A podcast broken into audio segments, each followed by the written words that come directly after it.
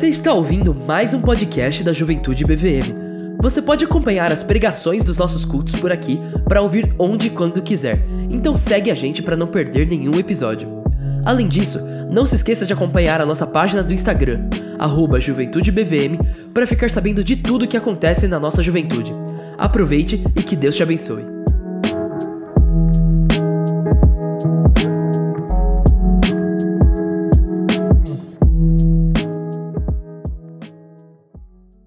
E aí, gente? Beleza? Tudo bem com vocês? Então tá bom. É, sou o Juninho, ou Pastor Evandro. Ah, conheço o Bruno Ruggeri desde, desde pequeno. Bem pequeno não, né? Pequeno eu sou até hoje, né? Mas é desde a adolescência. Ah, ele eu acho que tinha 14 anos, eu tinha meus 19, acho que mais ou menos isso, são 5 anos de diferença aí que a gente tem. Quando ele entrou na igreja, já estava na igreja e a gente se conheceu e desde então a gente teve uma boa amizade. Demorou um tempinho, acho que um ano e meio, dois. O Bruno é um cara meio difícil assim, né? Mas a gente, depois de uns dois aninhos, a gente começou a se dar super bem. Falo difícil, tá, gente? Mas é brincadeirinha, porque vocês conhecem o cara, gente boa pra caramba. Mas ah, eu conheci o Bruno de maneira bem mais profunda e bem legal, quando, num certo momento da minha vida, crente desde sempre da igreja, cresci na igreja, ah, quando num certo momento da minha vida eu estava meio que esgotado de pecar, era crente, dirigia louvor, tocava no louvor, é, participava de tudo na igreja, ajudava no som, servia, ajudava as crianças, mas é aquele crente que faz tudo e ao mesmo tempo também faz tudo de errado junto. E eu estava meio esgotado de pecar, eu estava cansado de pecar. E aí, certo dia, eu decidi conversar com o Bruno. A gente nem se conhecia tão bem, cara. A gente só se conhecia porque frequentava a igreja e tal, mas a gente não, não conversava muito. Foi a partir daquele dia que a gente começou a se tornar grandes amigos mesmo. Mas eu falei, Bruno, tem um tempo pra gente conversar, cara? Aí ele falou, tem, pô. Vamos, vamos, vamos sair. Aí a gente foi pro shopping pertinho. Fomos comer no McDonald's. E aí eu sentado com ele, falei, Brunão, cara, eu tenho um negócio para te contar e eu queria saber qual seria o seu conselho. E aí ele olhou assim, pô, pode falar, cara, qual é? E aí eu falei, mano, eu faz um tempo que eu tô preso no pecado, tô vivendo uma vida imoral, ah, tava tendo relações com uma menina e e aí eu falei, cara, eu não sei o que eu faço para sair, porque eu não consigo, não consigo mais abandonar essa vida. E eu já tentei várias vezes e não consigo. Qual é o conselho que você me dá? E aí eu lembro que naquela conversa a gente começou a, a conhecer um pouquinho mais um do outro. E ele falou assim, cara, olha, a gente precisa orar, tal. Ele era novinho, né, tal. E, e aí, vamos para a gente precisa orar, mas cara, eu não vejo muita outra saída. Eu acho que você vai ter que procurar o pastor para te ajudar, cara. E aí a gente depois daquela conversa, eu tive uma aula de ética cristã. Você tem uma ideia de como é que estava a minha vida. Tive uma aula de ética cristã ah, com o pastor Jairo Cáceres, um monstro assim do aconselhamento bíblico no Brasil. E ele falou sobre disciplina na igreja, sobre arrependimento e sobre perdão. Acabou aquela aula, eu saí direto daquela aula, lá de Atibaia, eu saí correndo, era num sábado, eu trabalhava durante a semana, fazia faculdade, vida normal de maioria daqui, eu acho. Trabalhava, fazia faculdade e no sábado eu estudava nesse curso. E aí eu fui direto para o gabinete do pastor. Cheguei lá no gabinete do pastor e falei: Pastor, seguinte, eu não sei o que fazer, mas estou aqui para pedir tua ajuda. Minha vida está assim. E eu contei tudo o que estava acontecendo. Aquele pastor olhou para mim, falou assim: você me pegou de surpresa. Vamos orar. E aí a gente começou um processo na minha vida. Antigamente não era talvez como hoje, ou talvez não tanto quanto hoje é falado sobre esse assunto de disciplina, mas naquele momento ele falou assim: olha, a partir de hoje você vai estar desligado da igreja. Você vai ser desligado. E a gente vai tentar te acompanhar aí para você passar por esse processo e e vencer essa luta. E ali foi quando a amizade do Bruno realmente se tornou um pouco mais sólida e onde eu passei por maus bocados, porque eu vivi mais ou menos sete ou oito meses fora da igreja, não consegui entrar na igreja, e onde Deus tra trabalhou muito no meu coração e mexeu com a minha vida e falou: Cara, você é meu, ao ponto de me ajoelhar e orar de noite, pedindo ajuda para Deus, e eu senti que, mano, tem, tem gente contra mim e eu não sei se vou conseguir passar por essa. E Deus ele foi trabalhando comigo. Naquele período de sete, mais ou menos oito meses, eu tive três encontros com o pastor para ser aconselhado e discipulado. Você acha que isso é o suficiente? Não, não é. Mas nesses sete, oito meses, diariamente, Deus estava mexendo no meu coração e Deus estava usando algumas pessoas para que eu me fortalecesse e me aproximasse mais dele. Meu irmão, Felipe Neves, missionário lá em Moçambique, ele me ajudou demais nesse retorno. Bruno é um desses caras que orava por mim.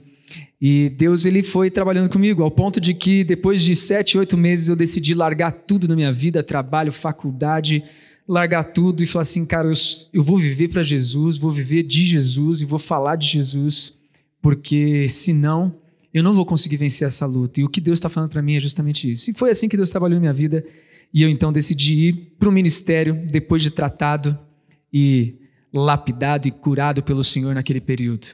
Eu não sei quantos de vocês já viveram isso, não sei quantos de vocês já viveram essa agonia de tentar sair do pecado e não conseguir. Não sei quantos de vocês já tiveram algum amigo que de fato abraçasse você e falasse assim: Cara, eu não sei o que fazer, mas estou junto contigo, vamos orar e vamos fazer o que tem que fazer. Mas eu quero te desafiar nessa noite, você prestar atenção naquilo que o Evangelho faz nas nossas vidas naquilo que o Evangelho é e de fato nos lançarmos aos pés da cruz, para que a nossa vida não seja a mesma. Para que a nossa vida não seja diferente daquilo que o Evangelho nos ensina e nos transforma. Então eu quero que você abra a tua Bíblia aí em Gálatas. Mexe aí um pouquinho na tua Bíblia. Gálatas, capítulo 1. A gente vai dar uma olhada nesse texto. Ah, quero convidá-lo a refletir comigo sobre isso. Cara, geralmente o Bruno fala quanto tempo aqui? 15 minutos? Não. Uma hora ele fala. Beleza. Me dá um sinal aí, brother. Fala assim, mano, já deu. Fechou? Então vamos lá, Gálatas capítulo 1. Diz assim a palavra de Deus, mexe comigo aí, lê esse texto comigo, versículo 3 em diante. A vocês, graça e paz da parte de Deus, nosso Pai, e do Senhor Jesus Cristo, que se entregou a si mesmo por nossos pecados, a fim de nos resgatar dessa presente era perversa, segundo a vontade do nosso Deus e Pai, a quem seja glória para todos sempre. Amém. Acompanhou aí o que está escrito? Três destaques, maneira bem rápida para você olhar mais uma vez aqui. Primeira delas, ah, aquele que entregou a si mesmo por nossos pecados. Primeiro detalhe que você precisa prestar atenção aqui, a gente já vai falar um pouquinho sobre ele. Segundo detalhe, para nos resgatar desta presente era perversa. E terceiro detalhe, a quem seja a glória para todos sempre. Amém. Três detalhes que eu quero que você preste atenção nesse texto, porque eles fazem toda a diferença na nossa maneira de viver o dia de hoje, o dia de amanhã, até que Jesus volte. O primeiro detalhe, se referindo à pessoa de Jesus Cristo, você repara aqui, Gálatas é uma carta escrita por Paulo para um, uma região, uma região da Galácia. Nessa região, Paulo já tinha passado, pregado o evangelho, eles haviam abraçado a fé, entendido o evangelho, e em algum momento, pessoas chamadas judaizantes começaram a ir para essa região, e eles pregavam o evangelho também, só que eles falavam o seguinte: olha, é o evangelho, mas você também precisa disso aqui, porque senão você não vai ser salvo. Então é o evangelho, mas no caso deles lá, você precisa fazer a circuncisão. Você precisa seguir esse, esse, essa regra do povo escolhido de Deus. Olha, é o evangelho, mas é também guardar dias especiais e comemorar e celebrar festas especiais que Deus mandou o povo de Israel, o povo dele, comemorar.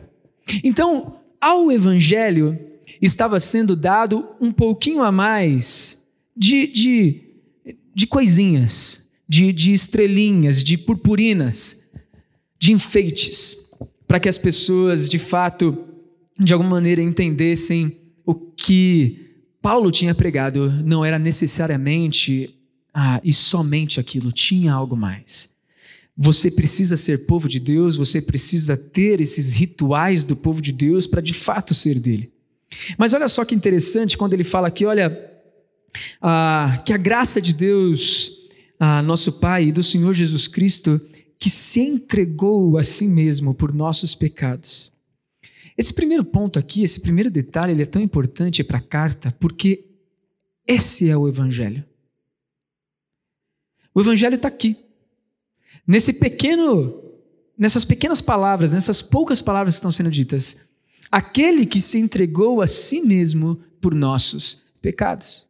Você repara que Gálatas, a carta, um pouquinho mais para frente, versículo 6, ela já vai estar tá dando uma bronca no povo. Fala assim: olha, cara, eu me admiro que vocês estão abandonando tão rapidamente aquele que os chamou pela graça de Cristo para seguirem outro evangelho. O que Paulo vai fazer aqui na carta de Gálatas, na verdade, é uma correção da perspectiva e uma correção da, daquela do entendimento que eles tinham, que foi de alguma maneira a, a, deturpado por essas questões religiosas. E ele fala, queridos, o evangelho que vocês estão ouvindo é outro e nem sequer é evangelho. Por que, que o primeiro detalhe que eu falei é importante? Porque ele vai bater nessa crença que eles estão abraçando a partir do evangelho que foi pregado. Aquele que se entregou, a si mesmo se deu pelos nossos pecados. Um ponto do evangelho fundamental para a gente entender é que nós não conquistamos nada, nós não temos força alguma em nossas mãos e que não há nada que a gente possa fazer que nos liberte do pecado. Somente a obra de Cristo tem esse poder. Somente a ação de Jesus tem esse poder. O fato é que Jesus ele morreu pelos nossos pecados e esse é o evangelho. Você vai olhar um pouquinho mais para frente em Gálatas capítulo 3, por exemplo, versículo 13, e ele vai falar o seguinte: Cristo nos redimiu da maldição, se fazendo ele mesmo maldição por nós. A ideia aqui é que Jesus ele tomou o nosso lugar. Se tinha uma maneira de nós pagarmos os nossos pecados, seria sofrendo as consequências dele. Só que Jesus fez isso por mim e por você, e o Evangelho é isso. A graça é essa. O Evangelho é um presente dessa maneira. Porque o Evangelho nada mais é do que alguém fazendo algo que ninguém mais poderia nesse mundo. E esse alguém é o próprio Deus, é o próprio Filho. A, a ideia do Evangelho é, é, é, tomar o nosso lugar para que nós não soframos mais, mais a condenação pelo nosso, pela nossa condição. Romanos capítulo 5 vai dizer que por meio de um, todos, o pecado entrou no mundo e todos pecaram. Mas por meio de um só, muitos são perdoados. E a ideia é muito legal aqui. Porque o que a gente está vendo é o seguinte: a gente está vendo que existe uma condição em toda a humanidade, mas uma condição que em Cristo é quebrada por todos, em todos aqueles que creem. O que é o Evangelho? O Evangelho é essa graça da salvação, é essa graça da substituição daquilo que nós deveríamos sofrer ah, pelos nossos pecados. E esse ponto é muito legal. Você vai olhar para Pedro, por exemplo, falando, ele vai falar: olha, o justo pelos injustos. É substituição. Você vai ver Jesus falando: olha, ninguém tira a minha vida, eu mesmo a dou.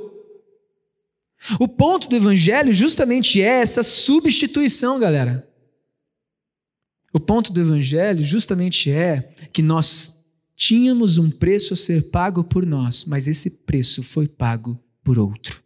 E este outro é o único que poderia fazer isso por toda a humanidade. 1 João, capítulo 1, versículos 8 a versículo 10. Se alguém diz que não tem pecado, é mentiroso, está enganando a si mesmo. Se confessarmos, ele é fiel e nos perdoará. E se alguém dizer que não peca, está fazendo de Deus mentiroso. Aí vem logo em seguida, no capítulo 2, versículo 2, falando o seguinte: Olha, e eu escrevo isso para vocês para que vocês não pequem, mas, se pecarem, saiba que tem alguém que está divulgando por você. E ele não só morreu pelos seus pecados. 1 João 2, 2. Mas pelos pecados do mundo inteiro. Cara, presta atenção nisso aqui. Presta atenção nisso aqui, porque isso aqui é a dimensão do alcance da cruz. É a dimensão do sacrifício de Cristo. A dimensão é o seguinte: Cristo morreu por você. O seu pecado é muito grave. Mas, meu brother, saiba o seguinte: ele não morreu só pelo seu, ele morreu pelos pecados do mundo todo. Isso significa que não existe pecado que não possa ser perdoado. E não existe pecado que eu não possa chegar lá e tirá-lo de lá. Esse, é, essa é a dimensão do sacrifício do Evangelho, da graça de Cristo naquela cruz. Esse é o alcance de Jesus. Certa vez eu estava lá no sertão, não sei se vocês já ouviram falar, mas tem um projeto missionário chamado Juvep. E esse projeto ele vai para cidades no meio do sertão, onde mais ou menos 0,8%, 1, no máximo 1,3% do povo é evangelizado. E certa vez a gente estava lá, é um projeto de 30 dias. Se você tiver um pouquinho mais de curiosidade, fala com o Bruno, que ele também já participou disso aí. Mas certa vez a gente tava, eu estava lá fazendo evangelismo com minha dupla e a gente encontrou um cara. E a gente começou a falar de Jesus para esse cara. Aí esse cara olhou assim e falou assim: eu estava falando sobre o perdão de Jesus, ele falou assim: cara, mas Jesus perdoa todo pecado mesmo?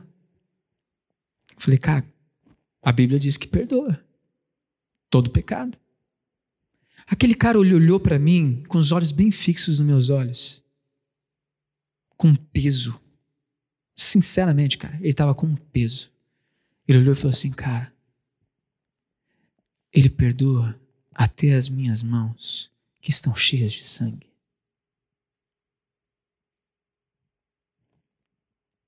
Eu não sei se você já falou com um assassino na sua frente.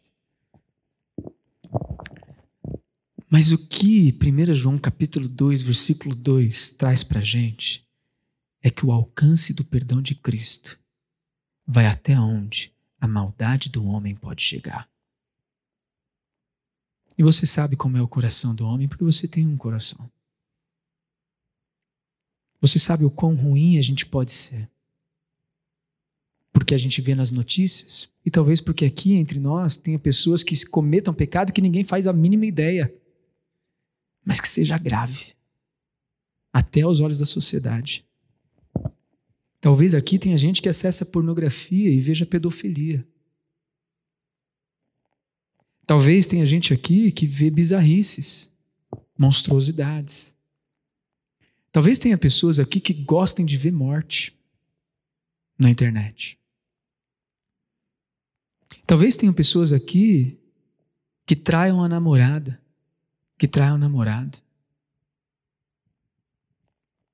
Talvez tenha pessoas aqui que, ao olhar para uma menina na igreja, o cara olha e fala, mano, e pense em um monte de baboseira. Talvez tenha gente aqui que no trabalho não perde a oportunidade de ganhar em cima de alguém. Mas fato é, cara, que o evangelho ele é tão profundo. O, o evangelho ele tem um alcance tão grande que não importa qual pecado que você esteja preso, o evangelho chega até lá. Porque Cristo morreu numa cruz por causa desse pecado. O que eu quero que você entenda e o que a gente vai conversando aqui aos pouquinhos é que o Evangelho é esse sacrifício de Cristo no nosso lugar, pelos nossos pecados, independente de qual seja esse pecado. Ele simplesmente tomou o nosso lugar para que nós pudéssemos estar livres e perdoados. Agora, olha só o segundo detalhe nesse texto. Ele não só tomou o nosso lugar para que fôssemos perdoados, mas olha só, um pouquinho mais para frente ainda, versículo 4 de Gálatas 1 que se entregou a si mesmo por nossos pecados, a fim de propósito específico, para que nós fôssemos resgatados deste mundo ou dessa era perversa, desse momento que nós vivemos. A ideia do sacrifício de Jesus, queridos, não é simplesmente, olha, vamos tomar o seu lugar, agora você está perdoado, pronto, vá bola para frente. Não. A ideia do sacrifício, ou o evangelho em si, é que ele toma o nosso lugar para nos perdoar e para nos tirar do domínio dessa era perversa do domínio dos nossos corações, dos nossos pecados que dominam em nós, mas também para nos tirar deste ambiente corrompido, e não só desse ambiente corrompido, como do próprio mundo em si. Às vezes algumas pessoas pensam que o evangelho ele veio para transformar esse mundo e fazer desse mundo um lugar melhor. Não é isso. O Evangelho não é fazer desse mundo um lugar melhor, o Evangelho é resgatar pessoas perdidas nos seus pecados para terem a esperança clara e verdadeira de que um dia nós não estaremos mais aqui, mas estaremos com Ele, num lugar onde não há pecado, onde a perversidade não está permeada no ambiente e que não há nenhum tipo de barreira de pecado que nos impeça de ter um relacionamento pessoal, profundo, íntimo e face a face com o próprio Deus. Perceba, não é só uma questão de substituição do nosso lugar, mas é de redenção. É de tirar você do domínio deste mundo perverso é de tirar a gente desse mundo político caótico que a gente vive, de pessoas que querem ganhar em cima de pessoas.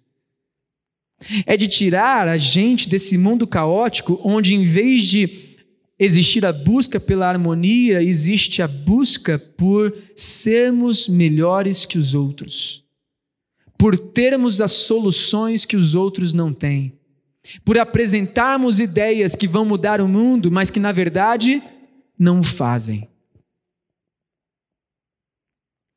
A ideia do Evangelho, cara, muito legal, é que nós somos substituídos naquela cruz por Cristo, para que nós não vivamos mais aqui para sempre, para que nós não vivamos mais debaixo do domínio da perversidade desse mundo e nem sejamos tentados a sermos corrompidos por este mundo. Para que, de fato, sejamos resgatados daqui. Cara, percebe isso? Porque, primeiro, como que a gente vai ser resgatado dessa presente era perversa? Se você for olhar um pouquinho mais para frente aí na sua Bíblia, capítulo 2 de Gálatas, versículo 19 e versículo 20, olha só o que está escrito aí comigo. Diz assim o texto: Pois por meio da lei eu morri para a lei a fim de viver para Deus. Eu fui crucificado com Cristo, assim já não sou eu quem vive, mas Cristo vive em mim. A vida que agora vivo no corpo, vivo pela fé no Filho de Deus que me amou e se entregou por mim. Cara, o que esse texto está dizendo aqui? Esse texto está dizendo o seguinte: a vida que você tinha já não é mais tua, a vida que você tem é dele. Você não é mais guiado pelo que este mundo essa era te conduz a viver. Agora você é guiado pela nova vida que habita em você. Cristo está em você e você vive agora para Ele. Ele vive em ti. Lembra aquele texto de Coríntios que fala que agora em nós está a mente de Cristo? Percebe isso? Ou 2 Coríntios capítulo 5, versículo 17. Eis que se alguém está em Cristo, alguém sabe esse versículo de cor? Nova criatura as coisas antigas, eis que tudo. Presta atenção nesse texto. Esse se fez novo não é um ato pontual no passado. É algo que aconteceu, mas que permanece acontecendo. A ideia desse tudo se faz novo é a ideia de que cada dia que eu vivo na presença de Cristo tem uma novidade de vida que eu experimento em conhecê-lo. Um eco com Efésios, onde Paulo vai dizer: Eu quero conhecer a Cristo, o poder da sua morte, para experimentar da sua ressurreição. E a ideia desse conhecer a Cristo não é simplesmente assim, eu vou conhecer teologia.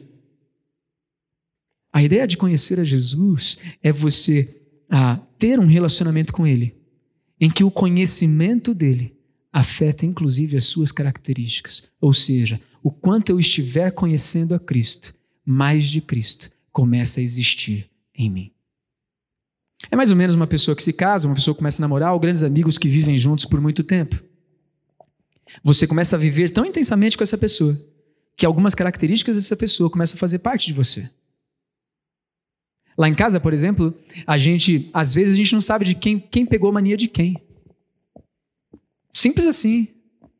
Às vezes a gente fala assim, você viu a, a Clarinha fazendo isso tal, igual a minha e minha esposa fala, não, não, ela fazia e você começou a fazer depois dela isso. Não, não, ela aprendeu de mim. E a gente já começa a perder esse, peraí, quem, quem puxou isso aqui? Mas a ideia é que a convivência se torna tão grande, o relacionamento tão profundo, que características do outro começam a fazer parte de mim. E conhecer a Cristo é isso. Meu relacionamento com Ele é tão profundo que características dele começam a fazer parte de mim. E essa é a ideia de que eu estou sendo resgatado dessa presente era perversa.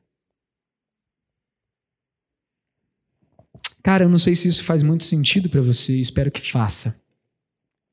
Mas quanto mais com Cristo você estiver, quanto mais relacionamento com Cristo você a cultivar, mais de Cristo você vai viver. O oposto é verdadeiro.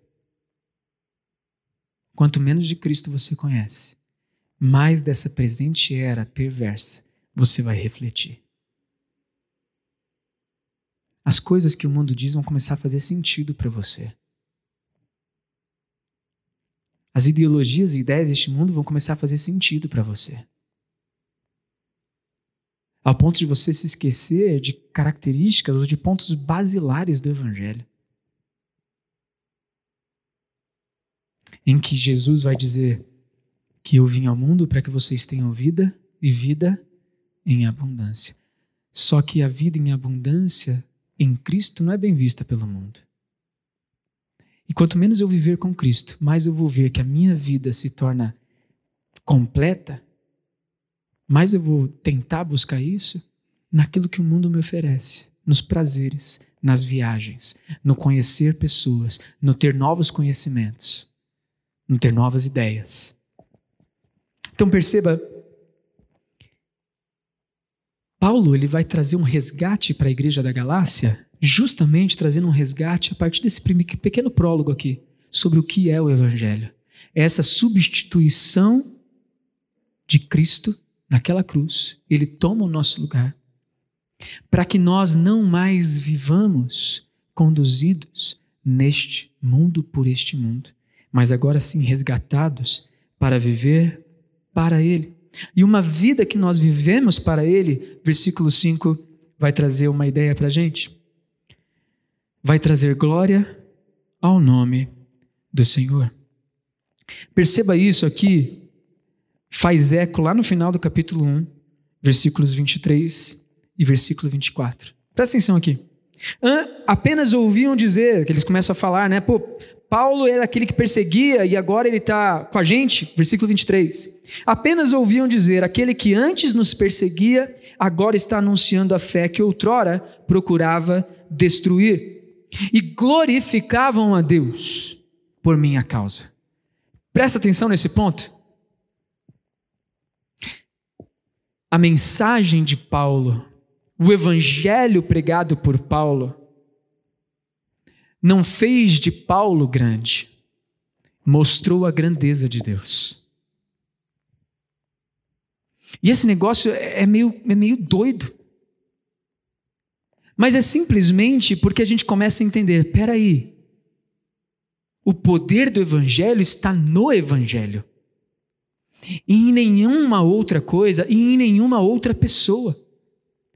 O poder do Evangelho está na pessoa de Cristo que tomou o nosso lugar para nos resgatar da maneira de viver neste mundo e não em nada mais. A glória de Deus está sendo vista por conta do Evangelho na minha vida e não por conta da minha vida. Cara, isso é muito legal, porque momentos antes aí, no capítulo 1, versículo 10, Paulo vai falar o seguinte: Acaso eu busco a aprovação dos homens ou de Deus? Se eu estou tentado agradar a homens, eu não sou servo de Jesus. Paulo está dizendo claramente aqui: olha só, Cristo tomou o meu lugar, me resgatou da maneira de pensar deste mundo, da condução que este mundo me traz, para que eu possa apresentar somente Ele na minha vida. Eu não procuro agradar ninguém, eu quero simplesmente mostrar a beleza do Evangelho e o poder do Evangelho. É isso que Paulo está fazendo. E às vezes a gente está preocupado em como que a pessoa vai olhar para a gente se a gente falar de Jesus para ela. O que o cara do Uber vai pensar de mim quando eu começar a falar de Jesus para ele? Ah, não, mas eu não falo de Jesus no Uber porque os caras, mano, não querem ficar conversando. Os caras estão cansados lá, tal. Quem disse? Quem disse, brother? Eu vim num Uber hoje aqui. O cara falou: Você tá indo pra igreja batista? É? Falei: Tô. Cara, minha vida tá um caos, velho. E começou a desabafar a vida dele lá, mano. Aí a gente vai fazer o quê? Ah, não, não quero conversar, não, velho. Não, velho. Você tem que falar de Jesus pro cara.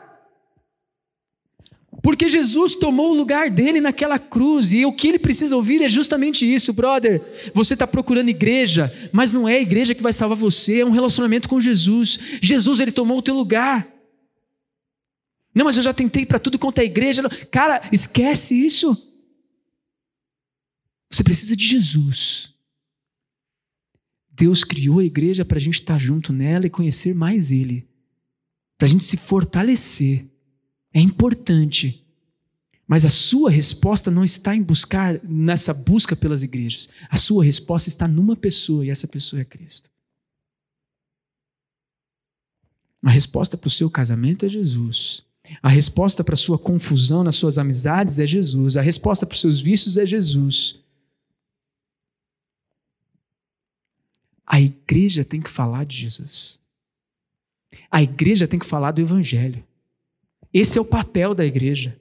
O evangelho não precisa ser recheado, o evangelho não precisa de flores, o evangelho não precisa de, de adendos a ele, o evangelho precisa ser pregado. Inclusive para mim e para você. O evangelho precisa ser, mano, é, é, alimentado no seu coração. Eu não sei se o Bruno ficar falando gírias aqui o tempo todo, desculpa aí se vocês não estão acostumados. Mas o evangelho ele precisa ser alimentado no seu coração todo dia. Porque a gente esquece. Porque o nosso coração é mau. Porque antes do evangelho chegar, a gente não queria Deus. E agora que o evangelho chegou, às vezes a gente se cansa de Deus.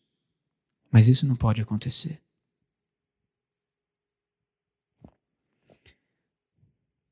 Às vezes a gente fica pensando, né, pô, mas a gente precisa mudar o mundo, cara.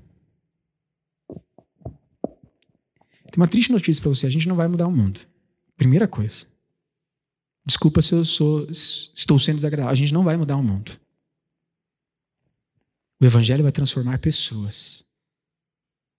E essas pessoas fazem diferença no mundo. Mas o mundo não vai ser transformado por mim e por você. Nosso papel é falar de Cristo. E ponto. Eu não estou falando que você não precisa fazer mais nada. Mas eu estou falando que o seu alvo é falar de Jesus, cara. E agora eu te pergunto assim, pô, mas você conhece Jesus o suficiente para falar para as pessoas quem é esse cara que você entregou sua vida? Ou quem é ele que morreu numa cruz por você? Você conhece Jesus o suficiente?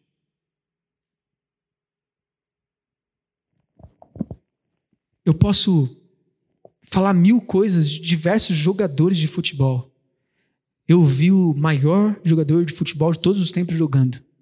Tive esse privilégio. Ronaldo Fenômeno. Na minha opinião, o melhor de todos. Tive esse privilégio.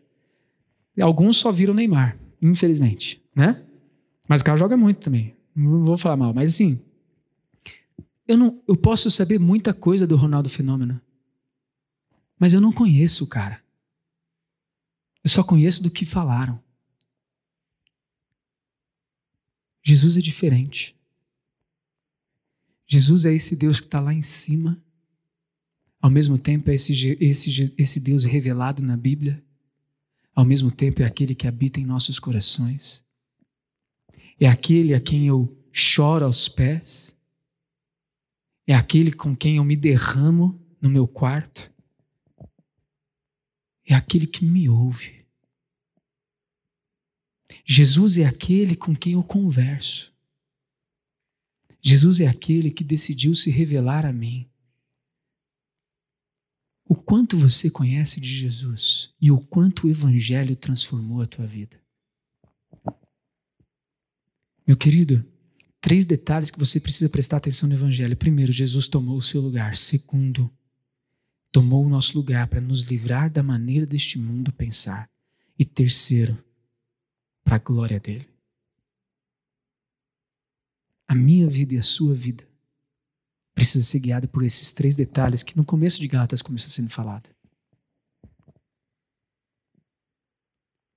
Paulo fala, cara, eles começaram a glorificar a Deus por causa do que aconteceu em minha vida, pelo que o Evangelho fez.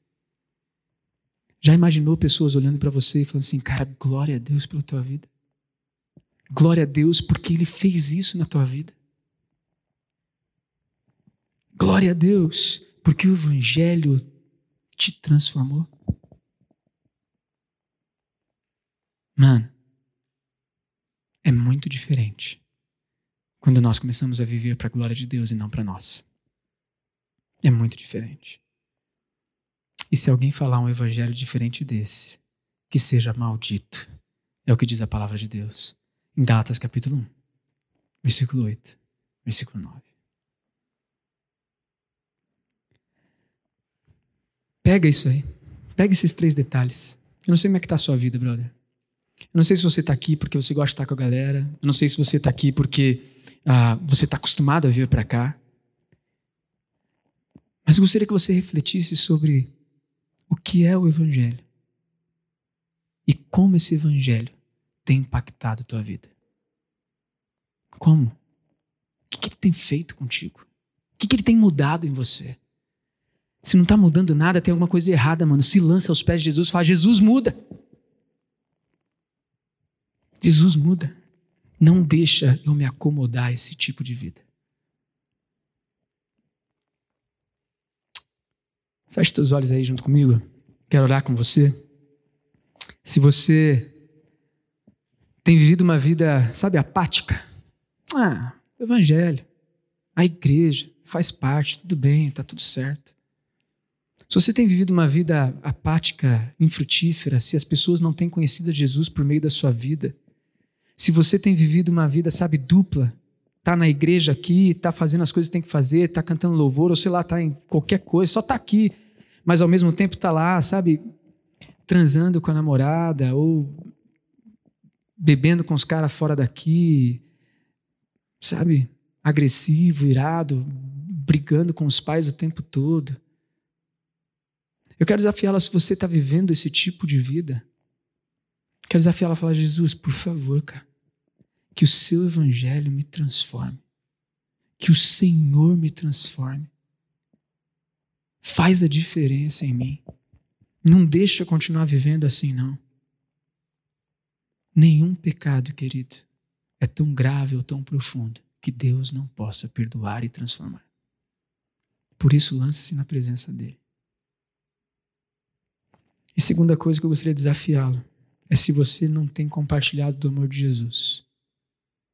Eu quero desafiá-lo a orar hoje, nesse momento, e pedir, Deus, me ajude a essa semana falar do Evangelho para alguém.